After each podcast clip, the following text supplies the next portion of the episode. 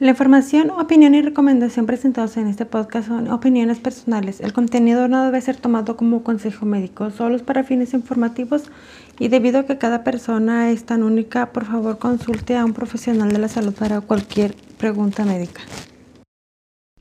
Hola, ¿qué tal chicos? Bienvenidos a este capítulo de Trastorno Límite de la Personalidad en donde les voy a hablar de otra de las características de nuestro trastorno que serían las conductas impulsivas o nocivas. Pero primero que nada quiero agradecerles que estén hoy aquí viéndome o escuchándome. Gracias por compartir todo este tiempo conmigo. En YouTube apenas tenemos unos cuantos capítulos, cuatro, si no me parece, cinco. Pero si me escuchan en Spotify o Apple Podcast, hay diferentes plataformas donde me pueden escuchar, donde ya tengo más contenido. Y pues hay que empezar este año con todo. Sé que pues ya es día 10, el, para el día que estoy grabando este, este video, que ya pasó bastante tiempo desde que empezamos el año. Y espero que para todos haya sido un buen inicio de año. Sé que siempre se dice que nuevo año, nuevos retos, nuevas metas. Pero como ya les había dicho, no hay que, no hay que fijarse metas imposibles y metas a largo plazo, sino que metas a corto plazo, así logramos ir avanzando y, y cumplir nuestras metas. Bueno, ahora sí vamos a entrar en tema que son las conductas impulsivas. Miren, las personas con trastorno límite podemos comportarnos la mayor parte del tiempo de una manera muy impulsiva. Pero esto es una manera en la que nosotros aliviamos nuestra angustia. Algunos ejemplos de esta, de esta forma de actuar, de esta conducta sería gastar mucho dinero sin, ponernos a pensar si eso lo teníamos que usar para otra cosa. Ir a gastarnos mucho, mucho dinero en comprarnos ropa, en comprarnos comida, en comprarnos cosas que no son sanas para nosotros, zapatos, que son gastos imprudentes. Darnos atracones de comida, comer y comer y comer y comer hasta que ya no podemos más actuar como si nada nos importara y hacer cosas peligrosas para, nuestra, para nuestro bienestar. Otro sería también el uso de drogas, el abuso del alcohol o el abuso del sexo. Miren, para entender que es una conducta impulsiva, tenemos que darnos cuenta que la impulsividad es un rasgo de la personalidad que se caracteriza, chicos, por una reacción inesperada, una reacción rápida y sin control ante cualquier situación. Es una condición en la que no podemos controlar nuestros um, impulsos o nuestras tentaciones o nuestros deseos y actuamos sin, sin ponernos a pensar en las consecuencias de nuestros actos. En mi caso, pues Ahorita ya no. He tratado de mantener más en control y lo he logrado, pero sí me daba tracones de comida, sin darme cuenta en los, bueno, sin ponerme a pensar en lo que me iba a afectar a mí. En toda mi adolescencia yo sí caminaba mucho y hacía, hacía mucho movimiento, hacía ejercicio, cosas que no hago ahorita por mi trabajo que es sentada, porque si no estoy trabajando estoy aquí en la casa haciendo otras actividades que no requieren de mucha de actividad física. Entonces, cuando me sentía inestable, cuando estaba triste o cuando llegaba esa idea, ese, ese pensamiento de que todos estaban en mi contra, me ponía a comer y comer y comer y no tenía hambre, pero yo, yo quería seguir comiendo y eso afectó mi salud. Subí mucho de peso y tengo 33 años y me detectaron colesterol alto. Bueno, no tengo alto colesterol, pero estoy en los límites, que es poquito más y va a ser colesterol alto y estoy muy joven para tener esa condición. Entonces fue de empezar otra vez a hacer dietas, hacer ejercicios, cuidar lo que como porque esa conducta impulsiva que yo tenía de aliviar mis penas con los alimentos no me estaba trayendo nada bueno. También hubo un tiempo en el que en el que pues estábamos cortos de dinero y yo me sentí triste y yo lo que hacía era irme a comprar cosas que no necesitaba. Entonces, es una es algo que independientemente si tienes un trastorno mental o no, es algo que necesitamos aprender a controlar porque es difícil. Y es difícil mantenerlo en control también. Ahorita probablemente a mí me está haciendo más fácil porque ya tengo casi un año que empecé a tomar medicamento, que tengo mi... Tuve que cambiar de, de psicóloga por, porque la otra la tenía virtual y pues no me podía referir a nadie que me pudiera dar el medicamento que yo necesitaba. Pero ya tengo un año que me he sentido más en control, que he aprendido más acerca de mi trastorno y más acerca de mí y eso me ha ayudado mucho a mantenerme un poquito más equilibrada. Y miren, también hay conductas nocivas, hablando ya del otro tema. Las conductas nocivas son son todas acciones, ya sea que las quieras o no, que puede llevarte a una consecuencia. ¿Ok? Ya sea una consecuencia para ti nada más, o una consecuencia para para tu hijo, para tu hija, para tu pareja, para tu comunidad. Y, y son de riesgo. Miren, estuve leyendo un poco de conductas de riesgo más destacadas en este trastorno. Y las que más prevalecieron según criterios y según diferentes estudios son los hábitos nutricionales.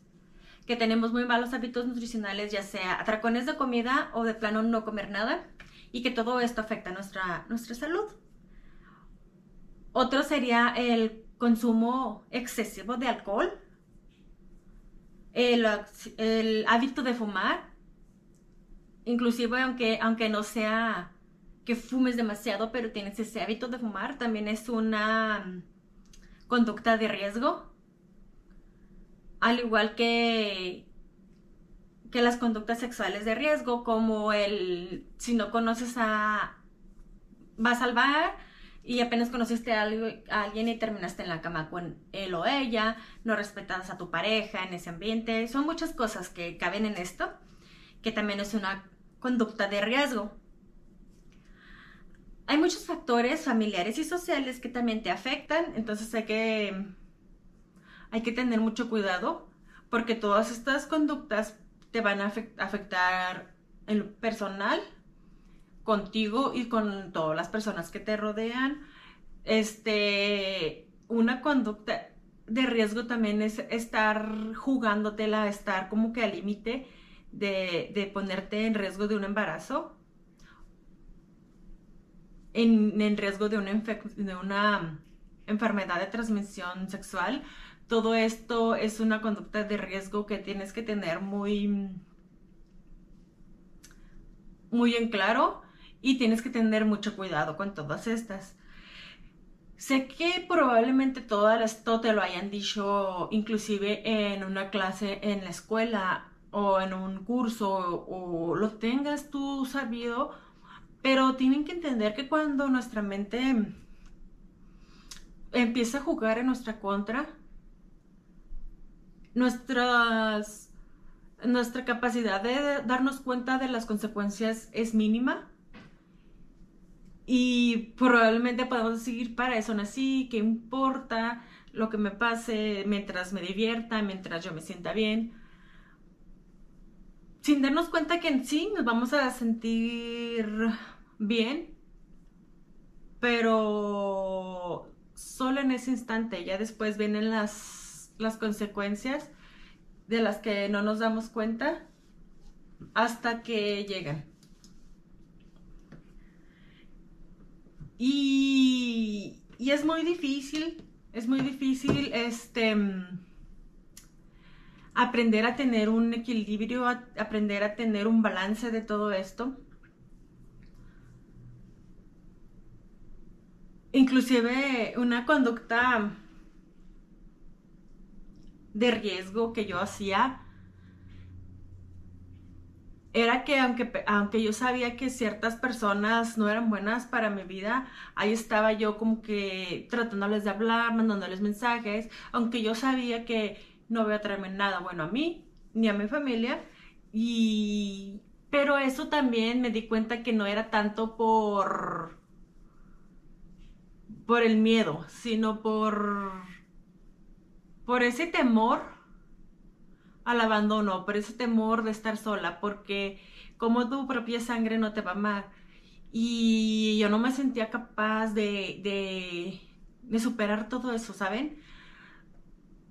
Pero el tratar de llevar un equilibrio el, el, querer aprender acerca de mi trastorno, acerca de cómo superar todo esto, a mí me, me ayudó a darme cuenta de, de, muchas cosas, me ayudó a darme cuenta de que de que aunque yo me, yo yo me yo esté sola como persona, no estoy sola realmente porque tengo el apoyo de mi esposo, de mis hijos, de mi suegra, de mis tías, de toda esa familia que siempre ha estado a mi lado y que son familia no de sangre, son familia política, son familia de amigos.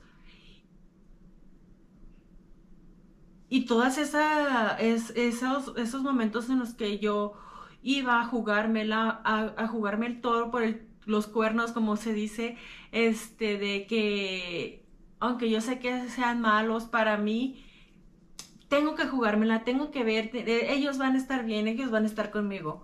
Entonces, otra cosa que también hacía, me acordé, es de que,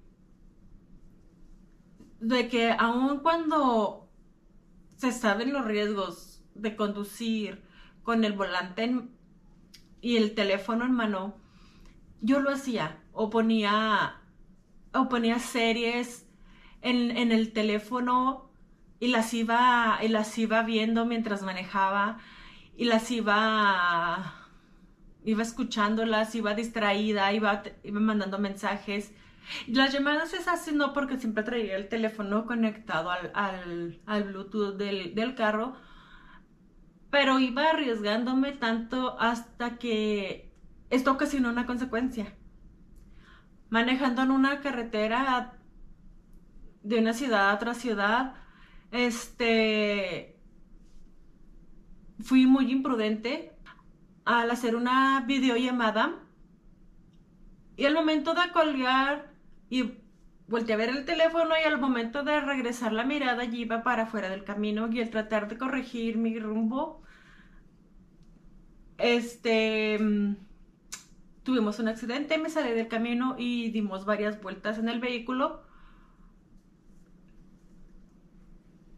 Que, que no nos pasó nada, golpes moretones, iba con dos hijos míos y solo tenían golpes, torceduras de cuello, nada grave. Para el accidente, el, grado del accidente que fue, que fue muy grande, dimos alrededor de 5 o 6 vueltas. Y eso me dio, me hizo darme cuenta es que mm, no vale la pena el ver cinco minutos de mi serie favorita o, o hablar por videollamada y ver, ver a alguien por cinco minutos si estoy poniendo en riesgo mi vida y la vida de las personas que van conmigo. Inclusive si no fuera nadie conmigo, de todos modos estaría poniendo la vida en riesgo de las de mis hijos porque si a mí me llega a pasar algo fatal, les, les voy a hacer falta. Entonces, después de ese accidente, eh, ya, evito el siquiera traer el teléfono cerca de mí, porque, porque yo sé que, que, al traerlo cerca de mí voy a, se me va a hacer fácil, solamente es ver el mensaje, solamente es ponerle play a la música o solamente es contestar la llamada y evitando las tentaciones es más fácil no caer en ellas. Este accidente de los que les estoy platicando pasó hace apenas poco más de, de dos meses que a pesar de que yo me sentía tanto en control de mis impulsos, que me sentía tanto en control de mi trastorno, hay cosas que se nos van, hay cosas en las que no ponemos atención. Y hacemos este tipo de acciones que son tan peligrosas y tan dañinas y, y, tan, y tan impulsivas. Entonces, chicos, les invito a ponerse a pensar, ¿qué estoy haciendo yo impulsivo? ¿Qué estoy haciendo yo que me pone en riesgo? Hagan una lista. Mando mensajes cuando manejo, voy y gasto mucho dinero y ando corto al final de mes, voy y tomo mucho alcohol o fumo mucho o no estoy comiendo bien. Inclusive estoy haciendo demasiado ejercicio. No yo, ¿verdad? Pero también eso es, es, es una conducta impulsiva, hacer ejercicio de más, hasta desgastarte, hasta desgarrarte, perdón, un músculo. Todos esos tipos de acciones, todo lo que se hace en exceso está mal. Entonces los invito a ponerse a pensar qué están haciendo mal, qué pueden ir mejorando y qué pueden ir cambiando, qué pueden ir reduciendo. No les digo que lo dejen de hacer totalmente, porque es difícil, para mí ha sido muy difícil, pero los invito a ponerse a pensar e ir reduciendo cada vez más las acciones impulsivas que están realizando.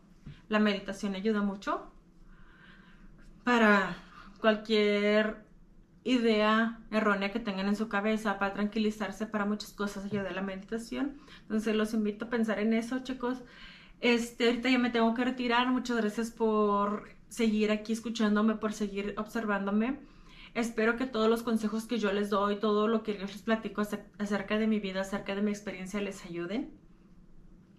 Pero de todos modos, no se queden con lo que yo les digo, como siempre. Recuerden que lo mejor es buscar ayuda profesional eh, y ya para que los puedan guiar a qué es lo mejor para ustedes y espero que tengan un excelente día. Besos.